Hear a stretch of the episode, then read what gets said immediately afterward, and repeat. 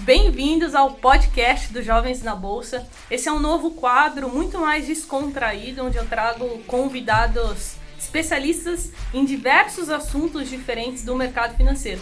E hoje eu trouxe aqui um colega é, muito querido, que é o Igor Medeiros, que é investidor, trader, gestor, enfim, ele vai contar a história dele aqui. É, então, antes da gente começar, roda a vinheta.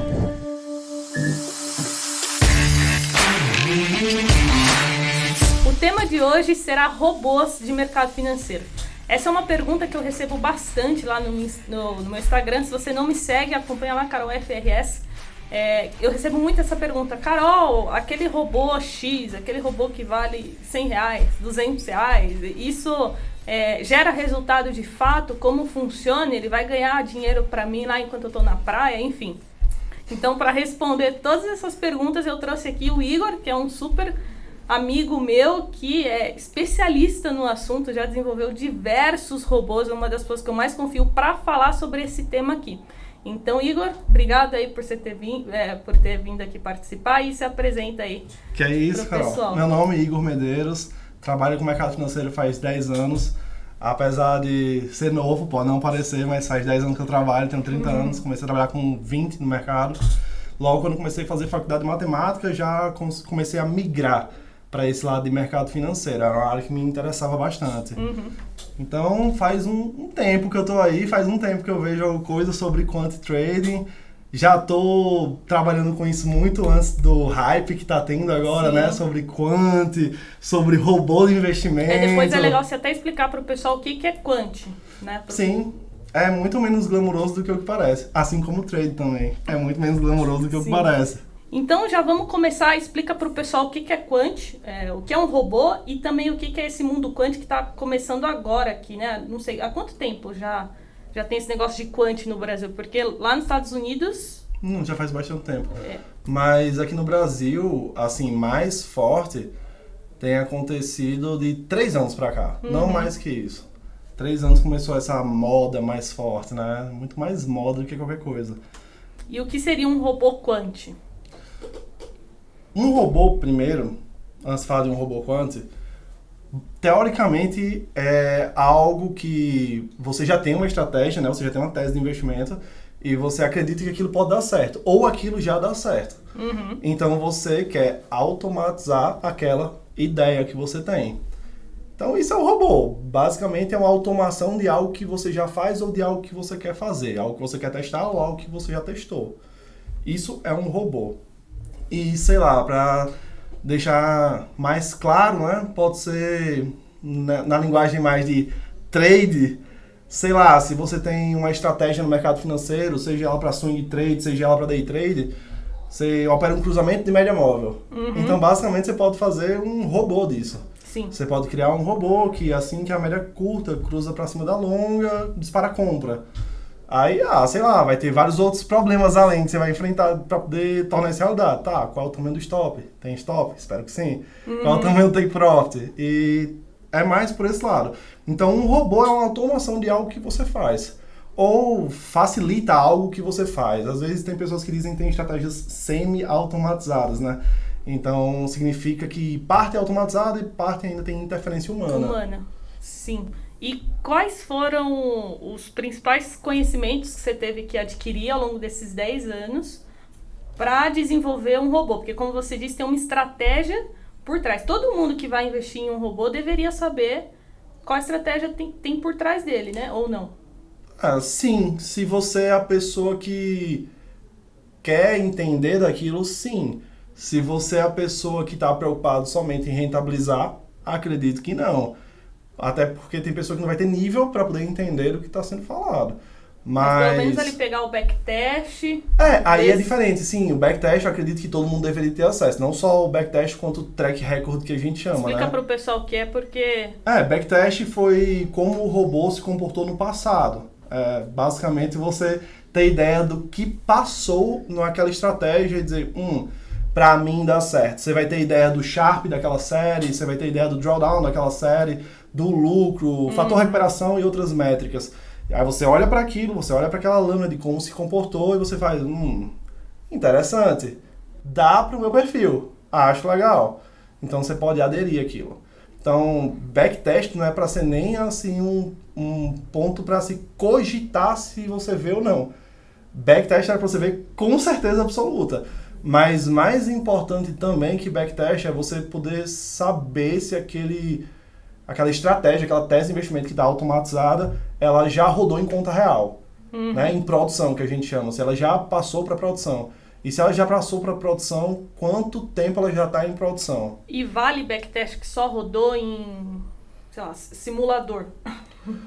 Assim, o, o backtest, de uma forma geral, já é suficiente para você ter ideia de como se comporta aquilo. Mesmo que seja simulador. É, não. O, o backtest. O ideal é conta real. É, o backtest vai ser você, vai ser você simular o passado. É um tá. simulador. Mas, pra, independente do backtest, você tem que ter visto como é que foi o comportamento dele em conta real, por vários motivos. O primeiro deles é que existe um lance chamado overfit, né? Então é possível que eu crie um robô de investimento que foi 100% adequado para o passado. Então, sei lá, eu, foi uma média de 11 que eu achei, uma curta de 11 com a longa de 197. E aí, se eu testo isso, nossa, dá perfeito, eu fico uhum. rico no passado, olhando para o passado. E aí eu descubro que se eu variar esse 11 para 10 esse 197 para 196, com um mês a estratégia quebra. Uhum. Então, isso não é saudável, né? Isso não é robusto, que a gente chama de estatística. Isso é 100% overfitado ou sobreajustado, que é o nome do termo em português. Uhum. Foi feito para o passado. No, assim, no presente e como aquilo vai se comportar, provavelmente não vai funcionar. Existem e... testes para a gente descobrir se foi overfitado ou não. Entendi. E a estratégia ela também não tem que estar tá sempre sendo atualizada, porque o mercado pode ir mudando, né? Ou não?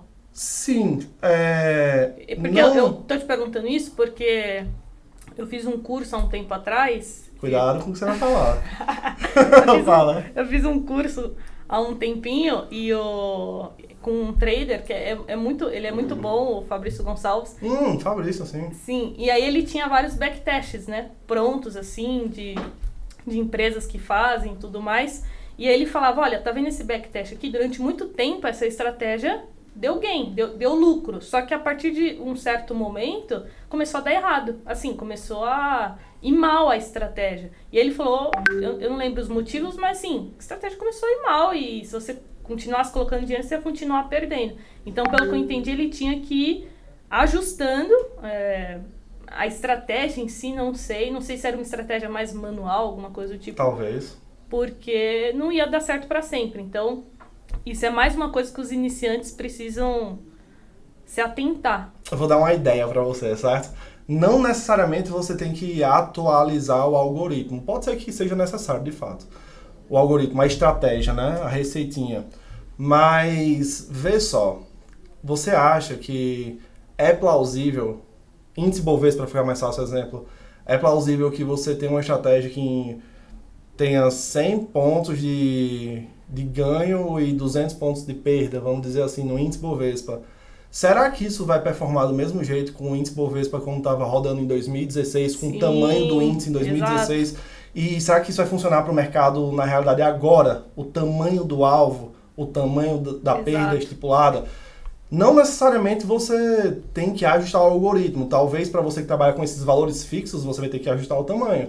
Então, beira o impossível você com coisas fixas. Sim. É, querer editar tamanho de ganho, tamanho de perda e deixar isso fixo durante muitos anos, porque não vai fazer sentido. Uma hora o índice Sim, ia foi tá... exatamente o que aconteceu. O mercado acho que estava mudando, entrou num, num mercado de alta muito forte e aí aqueles padrões ali que ele tinha estratégia já não estavam rodando tão bem. Pois né? é, isso aí, eu não vou dizer que é uma falha, mas para o processo da minha empresa é uma falha não tenha sido uma falha do Fabrício, por exemplo. É o modus operandi dele. Talvez ele trabalhe atualizando mesmo as estratégias. Sim, sim, é. No caso da gente, a gente não quer passar por isso. Então, o que é que a gente faz? A gente tenta deixar os alvos, de, um, alvos e limite de perda um pouco diferente. Fica mais fácil racionalizar isso, por exemplo, você pensando a título de porcentagem. Uhum.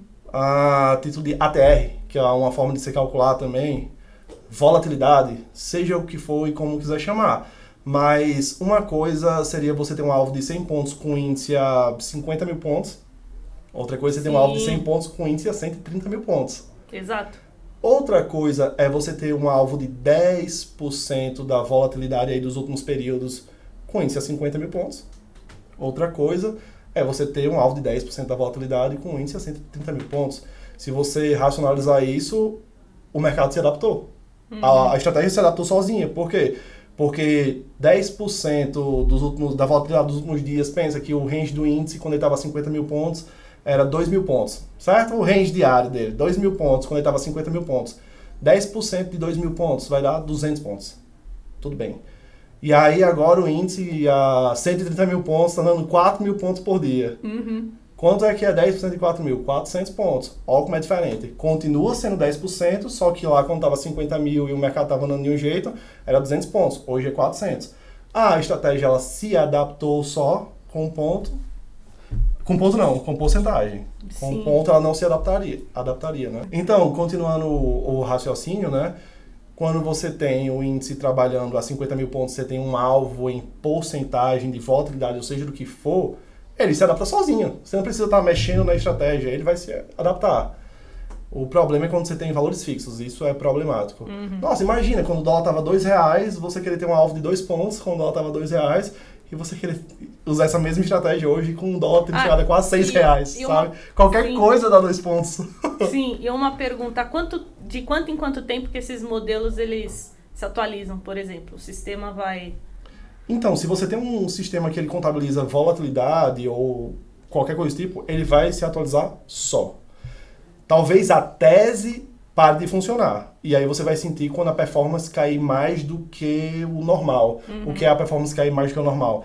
Você tem um backtest, e aí no backtest você vê que o maior drawdown foi X%, e aí não só com back- backtest, mas mais pra frente eu posso falar sobre Monte Carlo e outras coisas também. E você sabe que na sua estratégia nunca depreciou mais que 30% do capital. E aí, atualmente, ela está depreciando, está passando do, da máxima depreciação histórica. Então, sim, você tem que pelo menos dar uma olhada no seu modelo Sim. se não tem uma coisa estranha. Mas não sobre alvos especificamente, mas sim sobre a tese geral do investimento, sobre a lógica, sobre o que você quer fazer no mercado. Talvez isso precise ser revisado. Geralmente quando começa a dar ruim, porque ninguém vai revisar nada quando tá bom.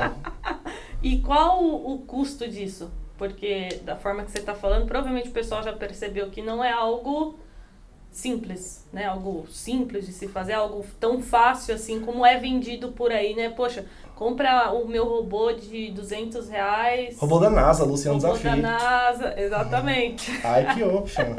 300% de ganho Exato. em, em um mês. Então, qual, É. qual que é o custo? Não é impossível fazer 300% de ganho em um mês, né? Eu só não acho que seja sustentável pro resto da vida. É uma hora você vai quebrar tentando fazer isso, talvez no, na segunda semana. Não sei. Mas é, o custo de você desenvolver um robô varia, varia bastante. Porque depende da tese, depende do que você, da estratégia que você quer implementar. Pensa, um cruzamento de média móvel não necessariamente vai ser tão custoso para implementar. Você vai ter alguns inputs, é, que inputs são as propriedades do robô que você tem para alterar ou que pode variar. Você vai ter tamanho da média 1, né? Quantos períodos tem a média 1, quantos períodos tem a média 2, tamanho do ganho e tamanho do loss. Pronto, quatro inputs. Assim, de de uma forma bem simples, né? Lógico que não é só isso. Então a estratégia é muito simples. Não vai ser tão caro para implementar isso. Sim. O problema não é, não é fazer o robô em si. Não é o custo de fazer o robô. É lógico que isso também é custoso.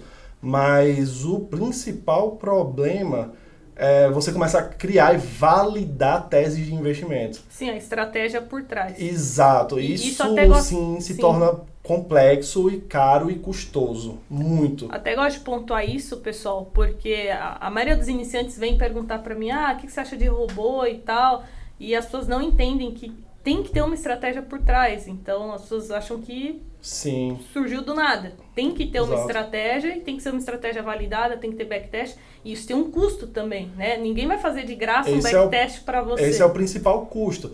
O, o backtest em si, é, vai ser simples, porque se o robô é simples, o backtest vai ser simples também. Principalmente se a pessoa já vem com os parâmetros para você. A pessoa já tem uma estratégia, imagina. Você tem uma estratégia de swing trade que é cruzamento de média. Vamos continuar nessa vibe para poder ficar fácil de explicar. Então, a média de 20 com a média de 200, com um stop de, sei lá, de 100 pontos no índice, um take profit de, de 300 pontos no índice. Já está tudo feito, já está tudo parametrizado, não tem o que fazer. Você vai codar aquilo, codar, desenvolver aquilo especificamente com aqueles parâmetros. E o backtest é simples, é só você dar um play lá depois, pau. E aí você vai ver o que aquilo fez. Uhum. Até aí tá tudo barato. E tá. financeiramente falando, não tem muito custo. Você vai entregar pro cara e você vai dizer assim, ó, tá aqui, cara. Tua estratégia ela performou dessa forma. Então, primeiro passo, para quem quiser, né? É, tem uma estratégia. Ter uma estratégia, depois procurar uma empresa que. Que desenvolva. Tem várias, tem várias. E depois. Aí é que tá. Aí. Aí é que tá. depois você vai olhar para a lâmina, né, do seu resultado. Você vai dizer, hum, não é tão bom quanto eu pensava. Exato. Aí vem o problema. Se você tá satisfeito com aquilo, Ok, morreu. Você fez um robozinho lá de cruzamento de média móvel que você achou que funcionava e por um acaso funcionava e tá tudo maravilhoso. Bacana, uhum. saiu baratinho. Agora você viu que aquilo não funcionava do jeito que você queria. Então agora a gente vai ter que passar por uma fase de otimização. Então, otimização custa caro, porque isso envolve um, um poder de processamento muito alto.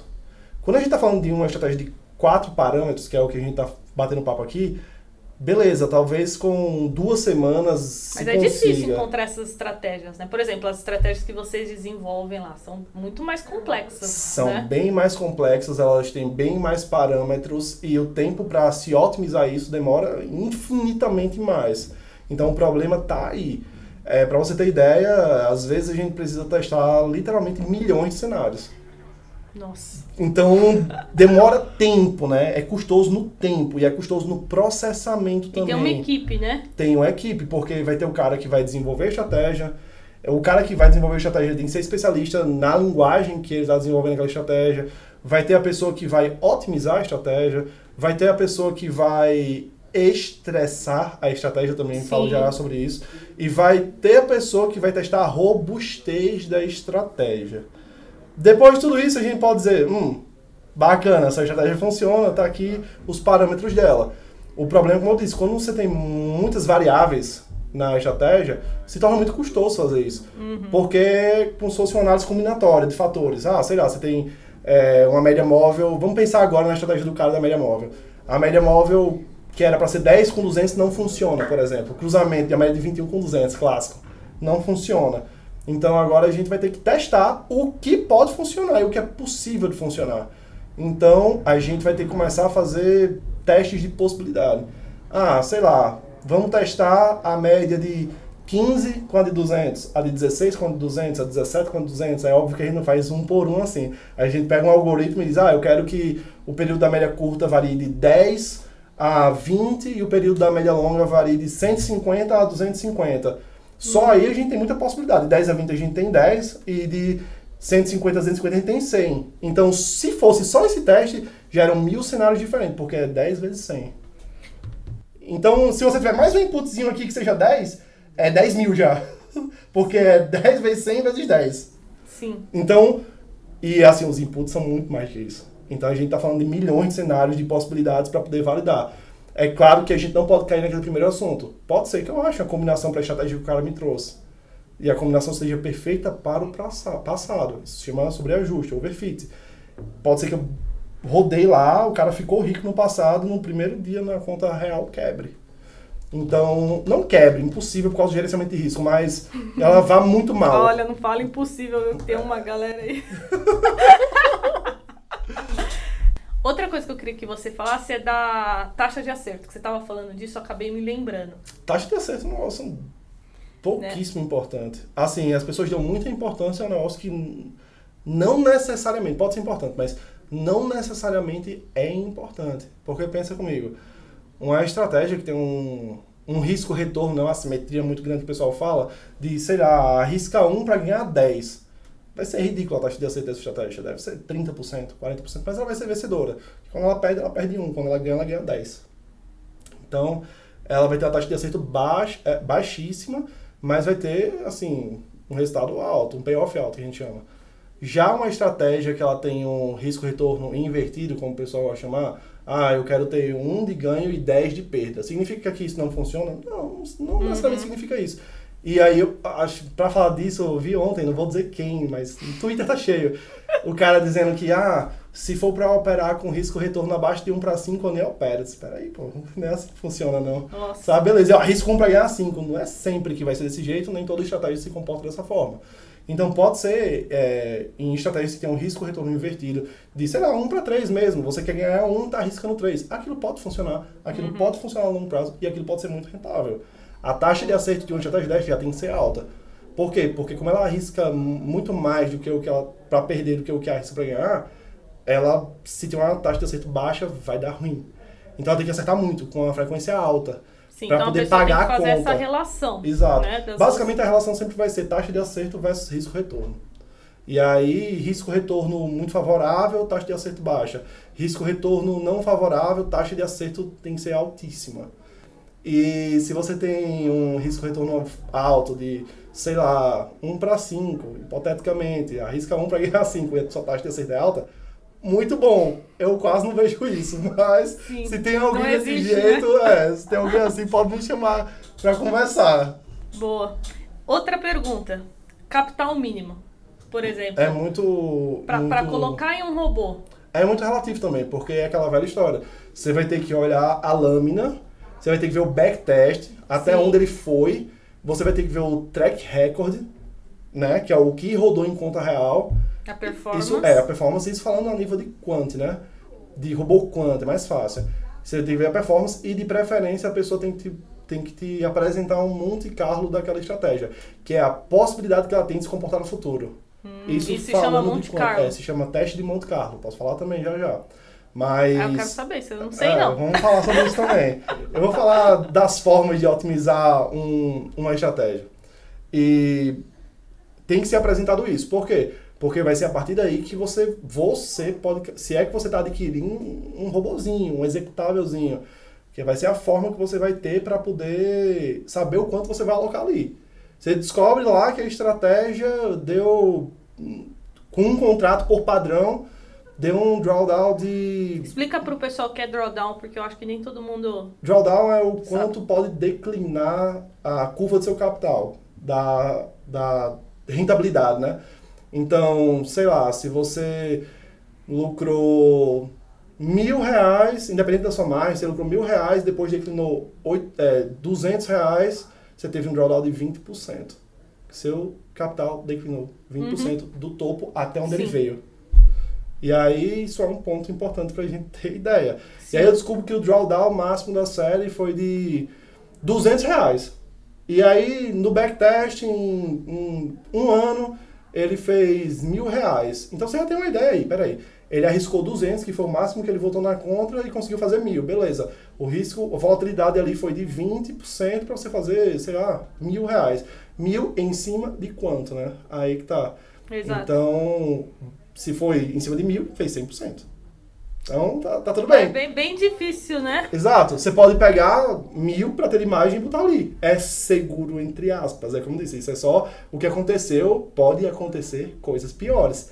Não significa que porque aconteceu aquilo desse jeito, ela vai continuar se comportando dessa forma. Uhum. É aí que tá. Se a pessoa te apresenta um Monte Carlo, a possibilidade que aquilo continue acontecendo pode ser alta, se o Monte Carlo mostrar isso. Então, esse seria o o quarto passo, né? Depois que ela desenvolveu. Sim, você desenvolve o conceito primeiro, né? Vamos dizer assim, você tem a criação do conceito. Depois de criar o conceito, você valida aquela tese de investimento. Você testa ela em backtest mesmo, faz várias simulações passadas para saber se a maioria daquelas simulações elas são pelo menos favoráveis. Ela não precisa ser boa, ela precisa ser favorável, ela não precisa ter performado excelente. Mas você consegue entender que aquela tese, aquele jeito de operar funciona precisa só ser refinado.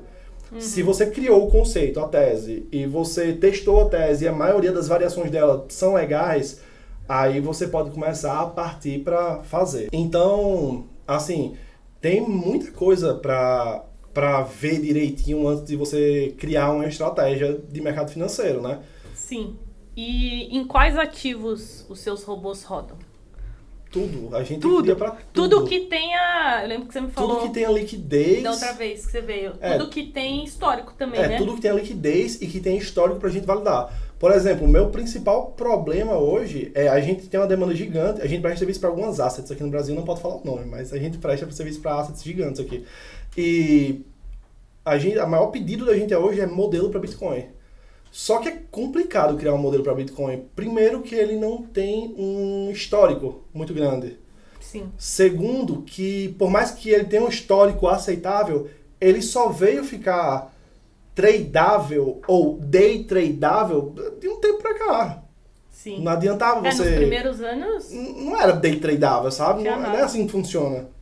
Então, para começar a ter um padrãozinho, alguma coisa que dê pra testar a robustez do negócio. Sistemas quantis pegam dados, tipo, 50 anos pra trás, 100 anos pra trás. Vai né? depender do modelo quant, sim, com certeza, para você validar o que você quer. A gente, quando se trata de day trade, a gente, no mínimo, 5 anos. Então, para fazer os modelos da gente, o negócio tem que ter performado bem nos últimos 5 anos. Tá. Se não performa bem nos últimos 5 anos, não funciona, não E presta. opera tudo.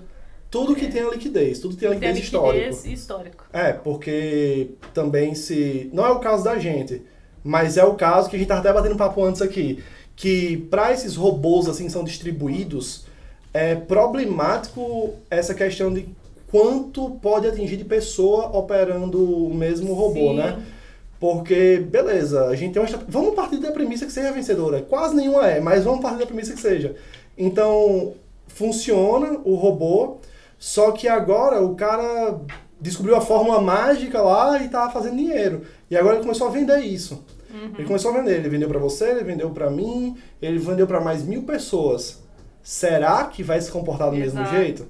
Ela tende a ficar um pouco mais ineficiente. Ineficiente. Até porque vai afetar a dinâmica básica do mercado. Aí beleza, funciona pra você, funciona pra mim, só que tu tem mil reais na conta, eu tenho 800 reais. Aí o gestor de fundo olhou pra estratégia do cara, o gestor de fundo com olho grande, nossa, eu tô aqui performando 2% ao mês sofrendo, 1%. O cara tá aí fazendo negócio, cara, pega o robozinho lá, o gestor de fundo com milhões de reais. Acabou o robô, sabe? Acabou o robô. O cara estragou o robô. Vai ficar ineficiente, o robô não Sim, serve pra isso. Funciona, né? E até porque, é, se você não tem uma ferramenta muito boa de backtest, e é complicado isso também, é, vou falar da mais conhecida, MetaTrader, e você vai ter liquidez infinita. Você pode dizer que você botou lá 100 mil contratos a 100 mil no índice e limpou 100 mil contratos sem ter slippage, sem nada, e Sim, tá tudo na ótimo. prática não. E não é assim na Não é prática. assim, Você né? botou 100 mil contratos, o neguinho já olhou ali e disse que quer isso.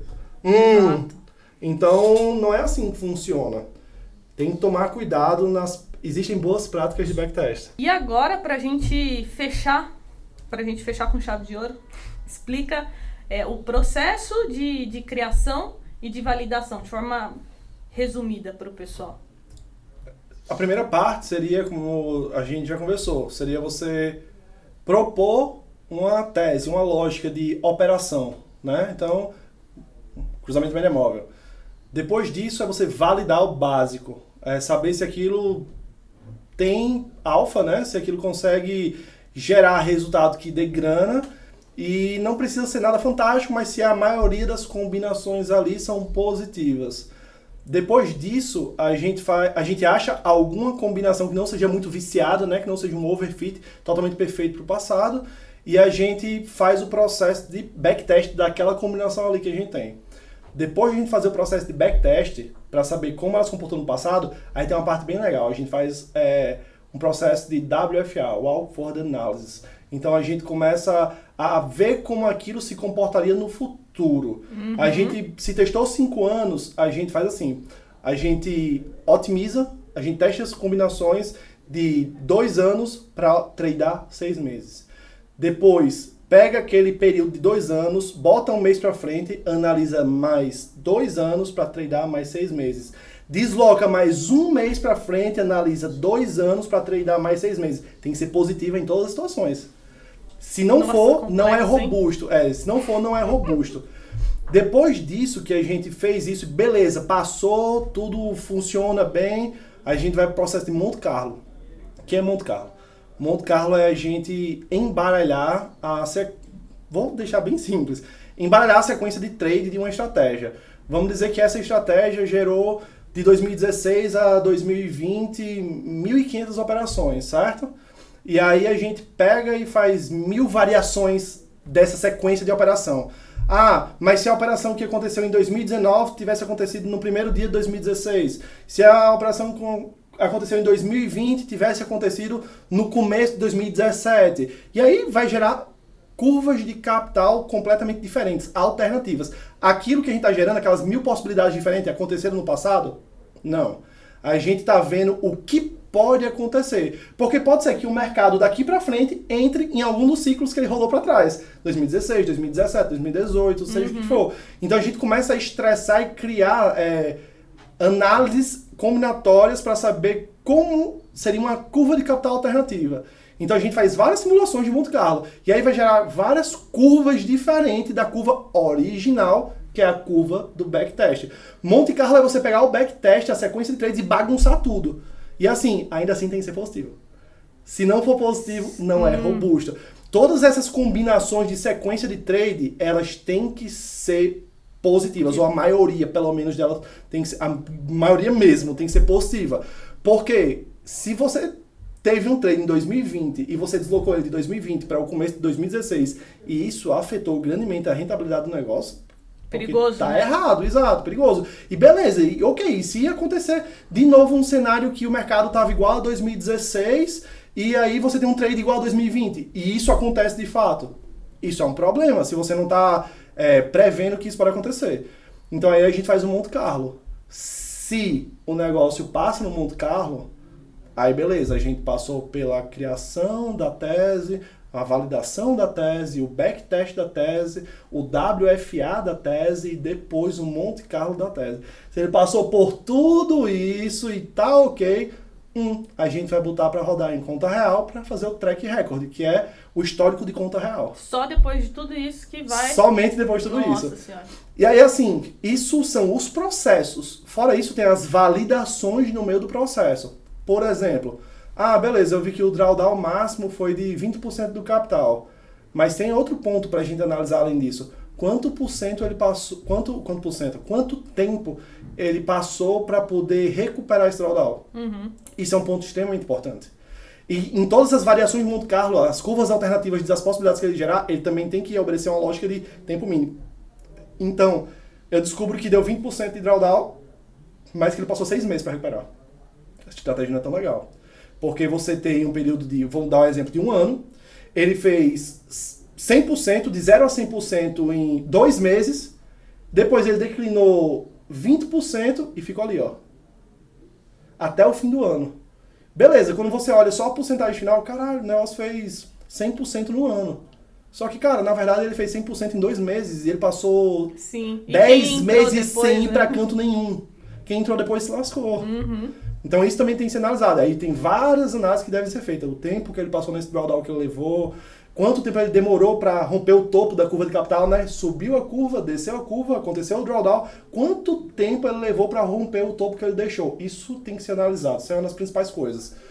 Aí o quanto teve de drawdown, quantos por cento de drawdown, quantas amostras tiveram para ser analisada, porque não adianta, você faz um teste de 5 anos e deu 5 trades e você vê que aquilo é 100% positivo e dá muito dinheiro, mas 5 trades não é nada, não é amostra para absolutamente nada. Então existe uma quantidade mínima também de operações para a gente poder dizer, hum, tem amostra suficiente para a gente dar um ok aqui nessa estratégia. Então tem muitos fatores. Ah, rentabilidade média, quanto é? Ah, beleza, a rentabilidade média é 2%. Só que quando você vai ver a média da rentabilidade é 2%, mas ele fez 25% do 100%, ele fez 25% no mês, 25% no outro, depois morreu. Não é interessante também. Tem que ver a rentabilidade média e quanto os períodos que são gerados, né, os meses, se aproximam daquela rentabilidade média. Se todos os meses, a rentabilidade de todos os meses se aproximam da rentabilidade média da série, você tem uma curva de capital estável. Se não, tem uma coisa errada, porque um mês deu um pipoco e o outro está totalmente discrepante da rentabilidade média. Isso não é legal. Por mais que seja para frente, isso não é legal. Por mais que seja para cima, isso não é interessante. Não é isso que a gente quer. Então, automatizar uma estratégia e você ter aquilo rodando É muito mais complexo do que as pessoas pensam. Então aí é que vem a resposta lá do começo. Ah, robô de 200 reais, será que dá certo? Sei. Será que o pessoal Tá que tá cobrando 200 reais no robô fez isso aqui tudo? Exato. Acho que não, dificilmente. Porque envolve então a equipe. Pô, vai ter o cara do Monte Carlo, vai ter o cara do WFA, vai ter o cara que codou a estratégia, e não é o cara que codou, provavelmente o desenvolvedor, né? Quem programou não é um cara, são três trabalhando ao mesmo tempo, provavelmente. É o que trabalha com roteamento de ordem, é o que trabalha com a estratégia, e o outro que vê, passa o olho no código para ver se está tudo certinho. Sabe, assim, não é tão fácil quanto parece. Tá, o, o cara que trabalha com Monte Carlo, o cara que trabalha com WFA e o cara que trabalha criando os cenários das estratégias, todos eles têm que ter computadores hiperpotentes. A gente tá falando aí de por baixo para ser nosso caseiro, no mínimo 60 mil reais de processador de computador para você fazer em casa. Sim. A gente tá falando aí de processadores caros, que tem muitas threads, muitos núcleos de processamento, para ele poder trabalhar num ambiente que ele consegue fazer várias simulações multithread, que a gente chama. E aí esse robô é vendido, ó. 200 reais. Não, esse robô, assim, pergunta ao OBS. Sim. A quanto é vendido esse robô? É isso, sabe? Então, a UBS sabe a quanto é vendido um robô da UBS. Então, garanto que não é 200 reais. Sim. Então envolve muita coisa para você dizer que uma estratégia funciona. Então, se você está indo aí na internet, dando uma olhada em site, mostrando tem robô de 49 reais, de 200 reais, pense sobre esse papo. Será que foi passaram essas validações? Será que o pessoal que desenvolveu isso sabe o que é isso? Acho difícil. Talvez não. Nossa, provavelmente não. Pois é. Então, Provavelmente não. esse é o processo de criação até validação de uma estratégia. Acho difícil de dar 200 reais. É, envolve muito mais. Como eu disse, só de equipe, mais processamento, a gente está falando aí de um custo mensal de equipe, pelo menos, pelo preço dos profissionais aí no mercado, de no mínimo 100 mil reais por mês de equipe, custo empresarial de 100 mil reais. E aí a gente está falando só de salário de funcionário, de pessoa que está fazendo aquilo. Aí mais equipamento para trabalho, a gente está falando de cada máquina custar 60 mil reais. A gente tem que ter no mínimo umas 5, 6 máquinas aí. Então, não. E como que eu faço para roubar. Olha, eu roubar. Que Roubar, eu não faça isso não. para comprar o robô? O- Então, é, é mais fácil. Não tem como comprar robô, é que tá. Comprar robô é um negócio complicado. Você pode desejar automatizar uma estratégia que você já tenha para poder validar e fazer aquilo de forma caseira. Não, não, digo, falando o seu, o seu, como que eu Então, faço? no caso da se alguém gente- quiser investir com vocês. Pronto, no caso da gente, é, a eu tenho três empresas, eu posso falar um pouco sobre elas. É, eu tenho uma empresa chamada Lume, que a gente presta serviço para assets. A gente desenvolve estratégias para assets. Então a gente cria estratégias sob demanda Uhum. ou a gente cria do zero também. Então, com a Lume não tem como investir, porque você teoricamente investe nas assets que estão rodando as Sim, estratégias. sim, só institucional. É, institucional, sempre ser institucional, então a gente não pode falar aqui quais são as assets, né? Mas a gente tem a Quant Capital, que é outra empresa minha, que a gente basicamente torna é, realidade a vontade da pessoa ter a própria estratégia. Então lá na Quant Capital você pode bater um papo com a gente, trocar uma ideia e a gente pode transformar o que você está pensando em realidade. Qual é a diferença da gente para qualquer outra dessas empresas? A gente vai fazer todos esses processos que eu falei aqui na sua estratégia. E validar se ela funciona, se ela não funciona e tal. Só Muito bom. Resumindo, certa. não tem almoço grátis. Não, não tem almoço grátis Não no tem mercado financeiro, grátis, não. Nunca pessoal. teve. Não sejam inocentes. Só tinha almoço grátis quando você operava Petrobras em São Paulo e Petrobras no Rio e tinha spread aí. Só tinha almoço grátis nessa época.